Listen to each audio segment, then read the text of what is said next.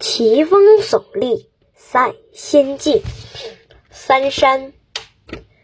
海外有仙境，中原有三山，山山风光赛仙境。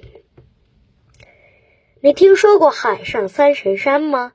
传说东海中有五山，那里是仙人居住的地方。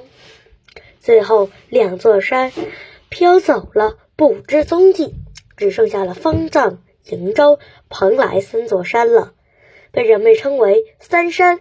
据说，当年秦始皇为了求得长生不老的仙丹，还曾经拜访过仙山。然而，这毕竟只是传说而已。后人为了演绎三山五岳的美丽神话，就在五岳之外的名山选择了新的三山。广为流传的是安徽黄山、江西庐山、浙江雁荡山。提到黄山，应该有很多小朋友都是游玩过。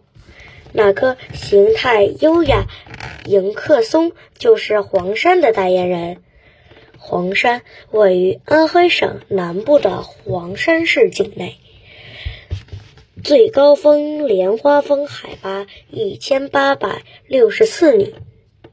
明代旅行家徐霞客曾两次游黄山，留下了“五岳归来不看山，黄山归来不看岳”的感叹。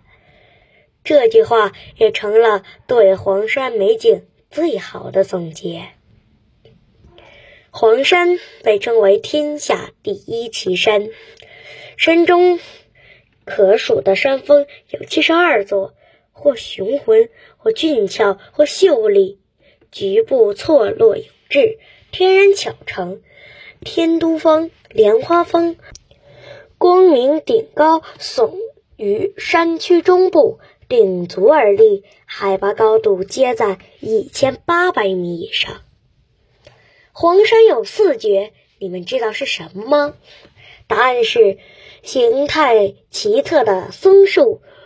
灵奇有趣的怪石，魅力壮观的远海和甘美清澈的温泉。